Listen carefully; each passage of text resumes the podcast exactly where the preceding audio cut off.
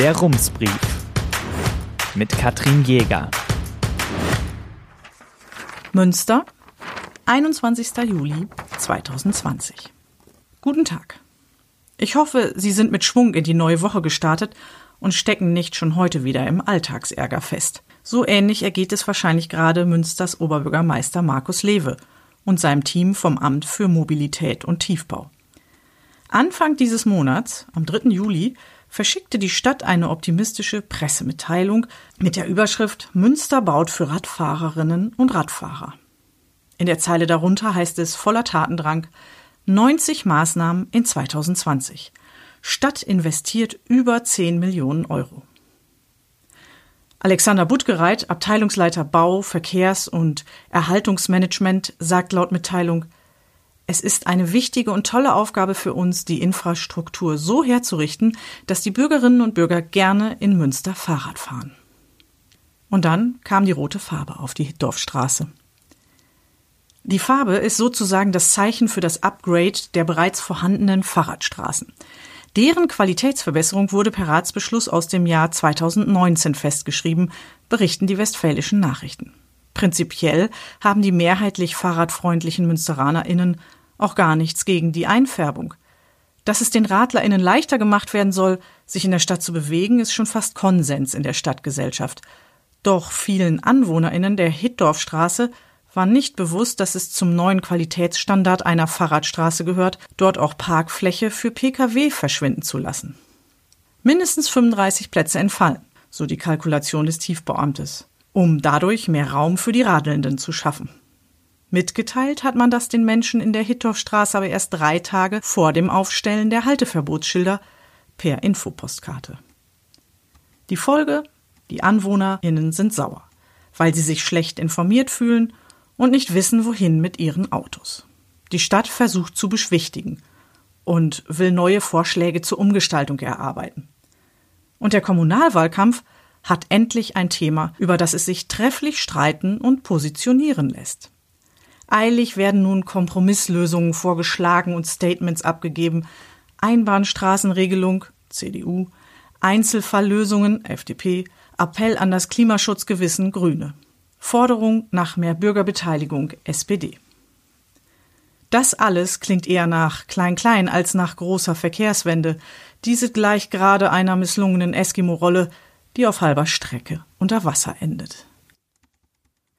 Konzentrieren wir uns also auf das Auftauchen aus dieser misslichen Lage und schauen auf das übergeordnete Problem. Denn in Wahrheit dreht es sich nämlich nicht nur um die Hittorfstraße, sondern um eine grundsätzliche und zukunftsfähige Neuaufteilung des Verkehrsraums. Sehr viel dieses Raumes nehmen dabei Parkplätze ein, die immer mehr zum Symbol für Stillstand und Zeitverschwendung werden.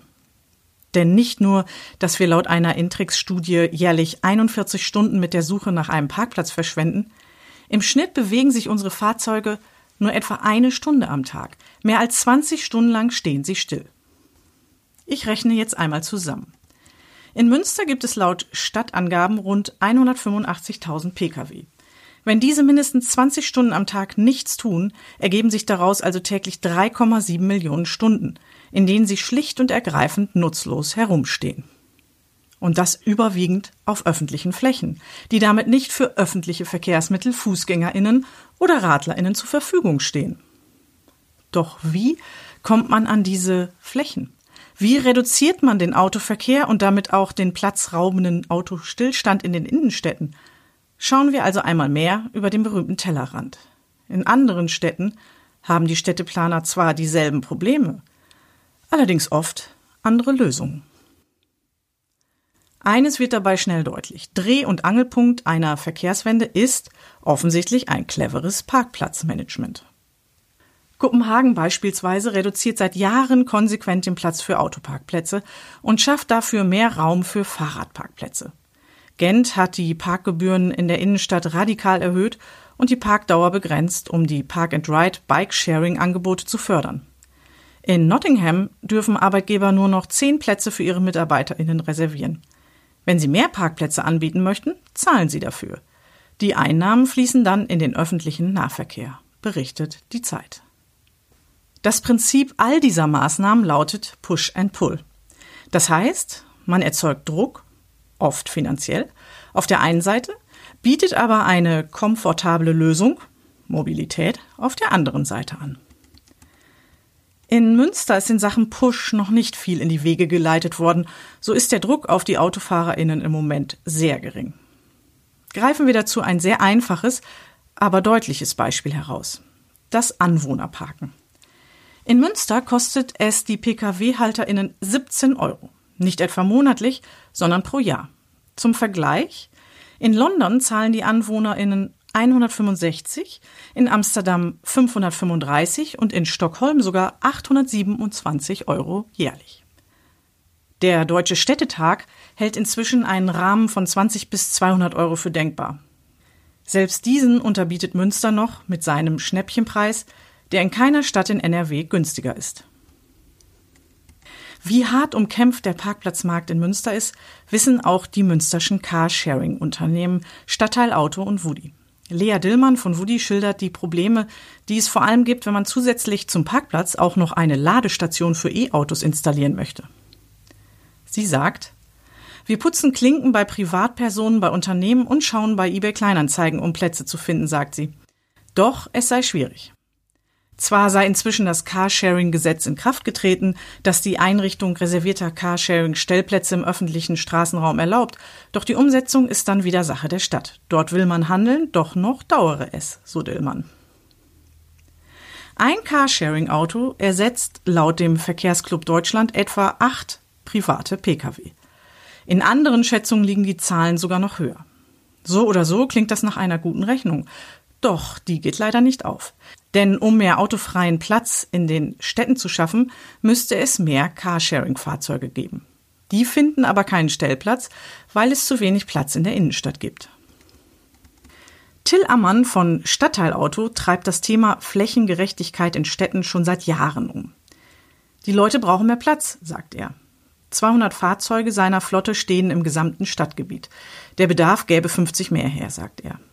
Sprich, nicht jeder, der bereit ist, auf sein Auto zu verzichten, kann auf die alternative Carsharing zurückgreifen. Ammann hat jetzt den Verein Verkehrswende gegründet, um mehr Gehör bei den Verantwortlichen zu bekommen. Er sagt, Autofahren ist immer noch zu bequem. Aber es fehlten eben auch bequeme Alternativen zum eigenen Pkw. Konkret schlägt er der Stadt vor, bei wegfallenden Parkplätzen, wie zum Beispiel jetzt in der Hittorfstraße, Stellplätze für Carsharing-Pkw zur Verfügung zu stellen. So hätten die AutofahrerInnen eine Ausweichmöglichkeit. Eine weitere Idee? Warum nicht die großen innerstädtischen Parkhäuser in Quartiersgaragen für AnwohnerInnen umwidmen? Zeitgleich müsste man dann Mobilstationen am Stadtrand mit guter Anbindung an den öffentlichen Nahverkehr für die BesucherInnen einrichten. Diese müssten dann nicht mehr in langen Parkhausschlangen stehen, so Ammann, sondern hätten mehr Zeit, um durch eine autoarme Innenstadt zu schlendern. Seit gestern geht es mit dem Rot auf dem münsterschen Asphalt übrigens weiter.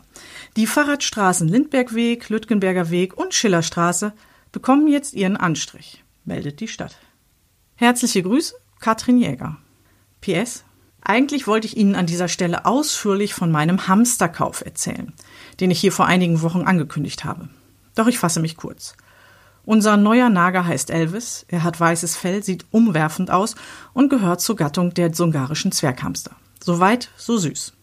Denn viel wichtiger ist, dass ich noch genug Platz habe, um mich bei Ihnen zu bedanken.